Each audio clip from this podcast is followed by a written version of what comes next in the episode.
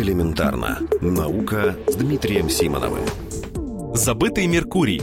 Вопросы исследования Марса у всех на слуху. Конечно, мы ведь уверены, что именно там еще на нашем веку появится первая внеземная колония. Интерес к другим планетам меркнет на фоне Марса, будто их вовсе нет. Можете вспомнить хотя бы одну миссию по исследованию Меркурия? Неудивительно. За всю историю к нему отправляли только два космических аппарата. В середине 70-х годов прошлого века к нему трижды приблизился американский аппарат Mariner-10, а в 2011-м на орбиту вокруг него вышел еще один американский аппарат Messenger. И все. В земной группе планет, куда кроме самой Земли и Меркурия входят также Марс и Венера, Меркурий остается самой малоисследованной планетой. Исправить эту ситуацию должна совместная миссия Европейского космического агентства и Японского агентства аэрокосмических исследований. Называется она Беппи Коломбо в честь итальянского ученого Джузеппе Коломбо. Старт космического аппарата назначен на 2018 год. Дорога до Меркурия займет 7 с лишним лет и потребует целого ряда гравитационных маневров у Земли, Венеры и самого Меркурия.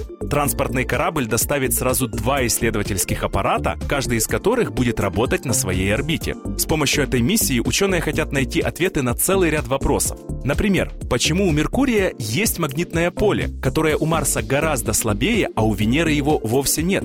Открытым остается вопрос о том, есть ли на Меркурии тектоническая активность. Нужно также проверить, действительно ли на этой жаркой планете в приполярных кратерах есть замерзшая вода.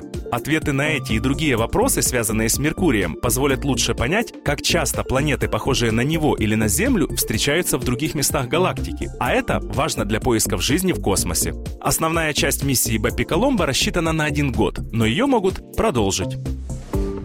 Элементарно. Наука. Ежедневно в эфире «Вестей».